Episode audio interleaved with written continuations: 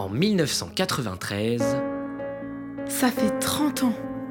le Jardin de Verre s'est installé au 13 boulevard Gustave Richard. Dans le bâtiment qui fut le premier musée de Cholet à la toute fin du 19e siècle. Aujourd'hui, le Jardin de Verre ouvre les portes de son cabinet de curiosités sonores. Écoute. Écoute. Écoute ce qui se passe ici. Ouvre cette bulle sonore et laisse tes oreilles te raconter la vie du lieu. de faire entendre la voix des habitants qui le peuplent, qu'ils soient de passage, de vieux sages ou de jeunes pousses.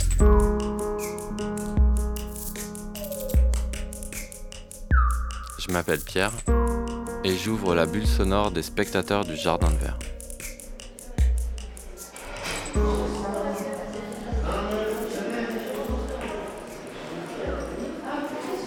Quand on reçoit la programmation du Jardin de Verre, c'est toujours une découverte parce que la plupart du temps, on ne connaît pas beaucoup les artistes. Dès qu'effectivement je vois le nouveau programme, je vais forcément le feuilleter très vite et repérer un spectacle ou un concert qui me plaît. Quand il arrive, je l'épluche et surtout je prends mon agenda. Bah oui, pour voir si ça colle, si les dates collent. Je suis plutôt dernière minute, donc euh, je prends pas mon agenda. Déjà parce que vu que je connais pas, ben, je sais pas ce que je vais vouloir aller voir.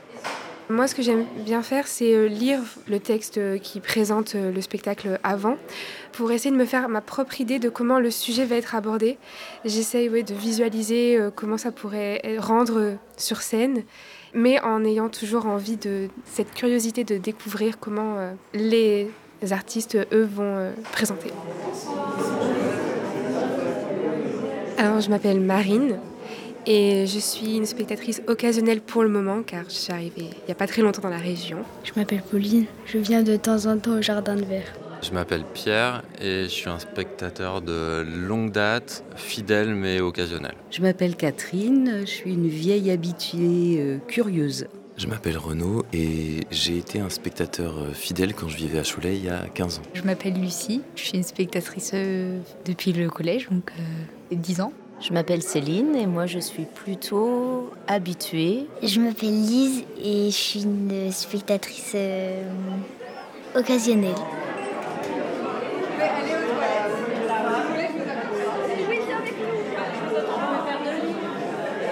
Alors un spectacle qui m'a marqué parce que je connaissais pas ce genre-là, c'est au Jardin de Verre j'ai découvert, c'est Oh Boy. Et Oh Boy, c'est, enfin, pff, c'était vraiment très fort en émotion parce que il y a donc euh, le gars qui dessinait euh, en même temps, euh, il illustrait l'histoire que racontait le narrateur et on voyait ça nous sur le grand écran, mais c'était mais magique, c'était de la BD en direct avec le concert en même temps et on te racontait l'histoire, la voix du, du narrateur. Ah, c'est vraiment très fort ça. Plus qu'un un spectacle ou un concert, c'est le contexte peut-être dans lequel je l'ai vu. J'étais en troisième et je venais de rencontrer un ami malgache. Il était là depuis 4-5 mois en France. Et il découvrait la France et on partageait beaucoup euh, la découverte ensemble. Et là, il y avait Radzer qui passait euh, au Jardin de Verre, une star malgache. Et il m'a emmené au concert. C'était la première fois que lui me faisait découvrir sa culture. C'était un exceptionnel concert avec des choristes fous. Il y avait un enthousiasme qui se transmettait à la salle, c'était génial. Et après le concert, on s'était mis au piano du cabotin dans l'ambiance un peu cosy, euh, à jouer 3-4 notes. Et en fait, tous les choristes de Radzer sont venus autour du piano, sont venus chanter avec nous et tout. On était des gamins avec euh, les musiciens qui venaient de faire leurs prestations et c'était fou. Euh, moi, c'était, bah, je suis pas originale, mais un, un spectacle de danse, c'était Salam. Euh, on avait eu la chance de faire un atelier avant. C'était incroyable parce que ça parlait des, des relations entre différents danseurs de différentes origines, comme il y avait un Palestinien, un Chilien. C'était vraiment une histoire de fraternité entre les peuples et c'était très très beau. Et on était vraiment autour d'eux et on avait l'impression de pouvoir danser avec eux. On est plus proche au Jardin de Verre, la scène elle est, très proche, on est très près des comédiens ou des danseurs ou des musiciens. J'aime bien moi me mettre au deuxième ou au troisième rang, en plein milieu, et là tu es vraiment dans le spectacle. C'est beaucoup plus intime. On est vraiment projeté en plein cœur euh, de la programmation qu'on voit euh, et auquel on assiste. On est comme euh, intégré au spectacle.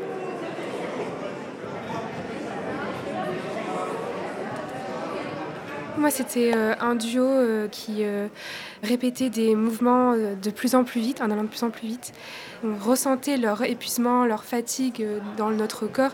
On ressentait cette tension moi, je voulais dire un truc que j'étais impressionnée. C'était un spectacle de danse parce que je ne savais pas en fait tout ce qu'on pouvait faire avec, euh, avec la danse et, et je savais pas qu'on pouvait faire euh, autant de belles choses, on va dire, avec euh, juste de la danse. Bah, un spectacle que je suis allée voir quand j'étais en CE2, ça s'appelle Pileta Remix. Et vu qu'on avait un casque, bah, c'était amusant. Moi, ce que j'aime aussi au Jardin de Verre, c'est qu'il y a plein de propositions différentes, des stages. Euh, et après, moi, ce que j'adore, c'est qu'on ne sait jamais à quoi s'attendre d'un spectacle à l'autre.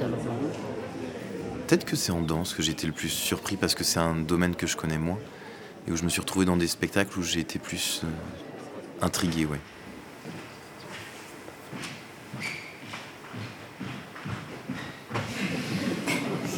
Moi, si je devais choisir un spectacle, bah, c'est toujours la même compagnie. En fait, c'est la compagnie Les Maladroits qui avait joué Frères. Frères, c'était sur euh, l'histoire de la guerre euh, israélo-palestinienne.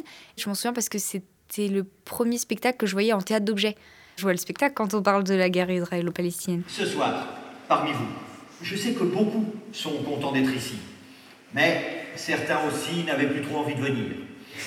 D'autres avaient réservé leur billet longtemps en avance et ne savaient même plus exactement ce qu'ils allaient voir. D'autres ont été obligés de venir. Il y avait eu le spectacle aussi où on mangeait. Ils préparaient une blanquette et on mangeait la blanquette après. Tu te rappelles de ça? J'ai pas pu le voir, mais tout le monde me le racontait. Ah ouais, c'était top ça. Donc ils épluchaient les légumes et tout, euh, tout en faisant leur pièce. Et puis à la fin, on mangeait la blanquette tous ensemble.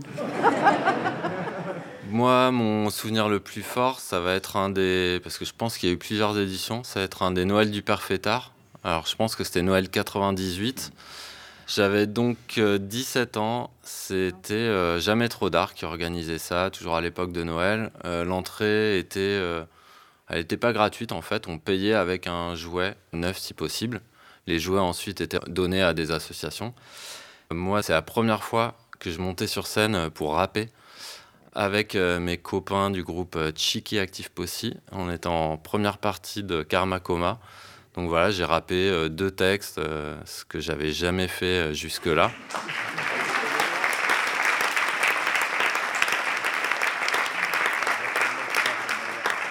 Pour moi, le Jardin de Verre, c'est aussi beaucoup, à une époque maintenant révolue, où le Festival des Arlequins, qui durait une bonne semaine en avril, un chapiteau était monté sur la place Travaux et où on avait tous les spectacles amateurs euh, toute la journée. Ah oui, je suis d'accord, oui, je suis d'accord. Le, chapiteau place Travaux, mais c'était la fête, quoi.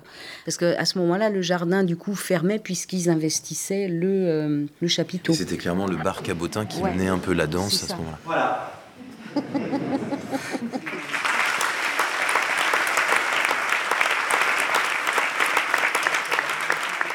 de t'entendre parler, en fait, moi je me rends compte que ça fait très longtemps que je viens. Je me souviens euh, d'être ado, de traîner au cabotin avec Jaco, d'être avec Fred euh, qui s'occupait de la prog. Euh, c'est un peu la famille en fait. donc ça arrive, bah, par exemple là pour la soirée de rentrée, je pense qu'il y aurait pu avoir une autre programmation. nous on serait quand même venus parce que on savait qu'on retrouverait les copains, c'est un peu une petite famille c'est qu'il y aura forcément Mikey, il y aura la clique de Jamais trop d'art. Donc, euh, pour moi, ça, c'est partie intégrante euh, du jardin de verre, même au-delà parfois des, euh, de la programmation.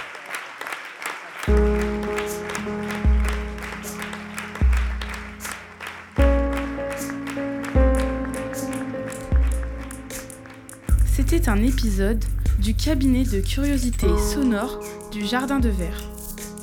Une production du Calam Sonore. Prise de son et réalisation, Cécile Liège. Mixage, Ronan Furet. Musique du générique, Cheval Dragon.